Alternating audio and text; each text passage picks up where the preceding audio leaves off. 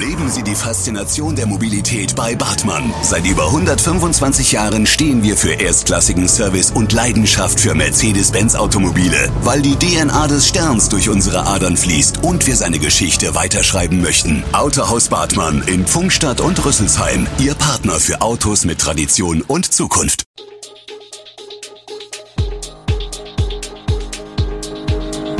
Gude, unser morgendliches News Update. Das Wichtigste aus Südhessen für Sie im Überblick. Guten Morgen aus Darmstadt an diesem 23. Dezember. Darmstädter Forscher finden neue Wege gegen Brustkrebs, ein tragischer Unfall in Fischbachtal und wann darf ein Betrieb nach Verstößen gegen die Corona-Auflagen geschlossen werden? Das und mehr hören Sie heute im Podcast. Im November brach über das beschauliche Erbach eine Empörungswelle herein. Das Gesundheitsamt des Odenwaldkreises stellte fest, dass ein Bäckerbetrieb Corona-Auflagen missachtet hat, so dass die Behörde zunächst die Schließung anordnete. Inzwischen ist der Bäckereibetrieb mit zwei Verkaufsstellen und einem integrierten Café wieder angelaufen. Die Schließung war für den Odenwaldkreis Neuland. In den 20 Monaten der Pandemie hat es eine solche Anordnung bislang nicht gegeben. Auch eine Abfrage in den anderen Landkreisen zeigt, so etwas ist der absolute Ausnahmefall. Konstanze Lauer von der Pressestelle des Kreises Bergstraße erklärt, Schließungen und Untersagungen sind das letzte Mittel, bevor alle anderen Mittel erfolglos geblieben sind, damit meint sie beispielsweise wiederholte hohe Bußgelder. Dem Landratsamt in Heppenheim selbst sind Betriebsschließungen bislang nicht bekannt, nur in einem Fall sei eine Veranstaltungsuntersagung ausgesprochen worden. Die Durchsetzung selbst sei Aufgabe der jeweiligen Ordnungsämter. Das erklären die Kreise Bergstraße und Groß-Gerau übereinstimmend.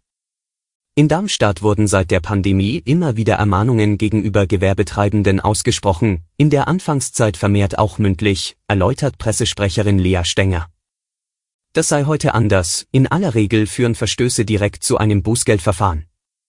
Auch in der Großstadt sind Betriebsschließungen als letztes Mittel sehr selten vorgekommen. Zweimal bislang, im Frühjahr 2020 ein Betrieb für körpernahe Dienstleistungen nicht medizinischer Art, im Frühjahr 2021 eine Prostitutionsstätte.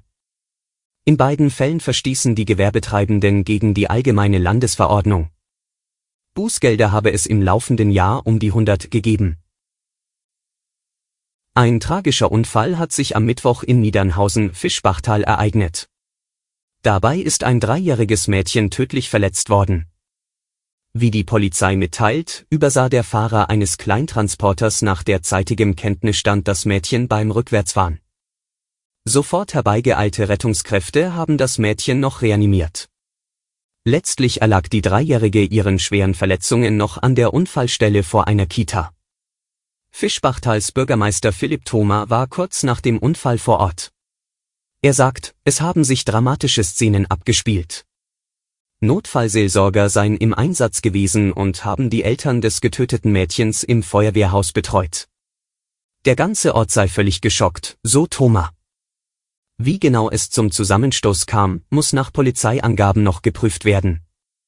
Auf Antrag der Staatsanwaltschaft Darmstadt werde zur Klärung der Unfallursache ein Gutachter hinzugezogen.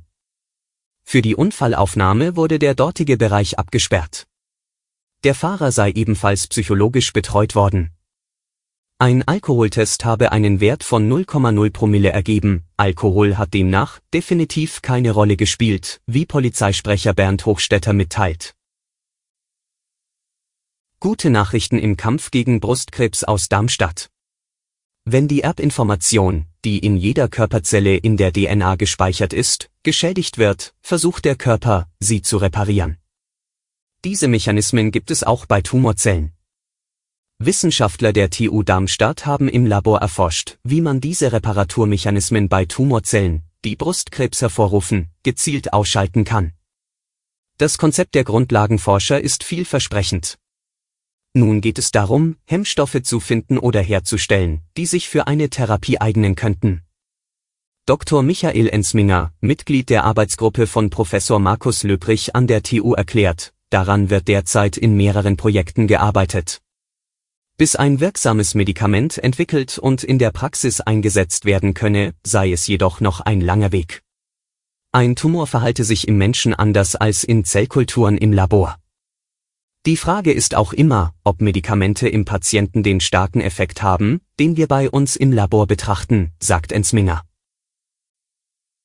Wir schauen in den Kreis Groß-Gerau. Ein Fußgänger ist beim Überqueren einer Straße in Riedstadt von einem Auto überfahren worden. Trotz unmittelbarer Wiederbelebungsversuche sei der 21-Jährige noch am Unfallort gestorben, teilte die Polizei in der Nacht zu Donnerstag mit. Er war am späten Abend bei Rot über die Straße gegangen, als ihn das Auto erfasste. Während der Dauer der Unfallaufnahme und Bergungsmaßnahmen war die B44 im Bereich der Unfallstelle voll gesperrt. Die Sperrung konnte um 4.05 Uhr aufgehoben werden. Wir blicken auf den Sport. Fußball-Zweitligist Darmstadt 98 stellt schon frühzeitig die Weichen für die kommenden Spielzeiten. Nachdem im November die beiden Außenverteidiger Fabian Holland und Matthias Bader ihre Verträge in Südhessen vorzeitig verlängert haben, tun es ihnen nun die Mittelfeldspieler Marvin Melem und Fabian Schnellhardt gleich.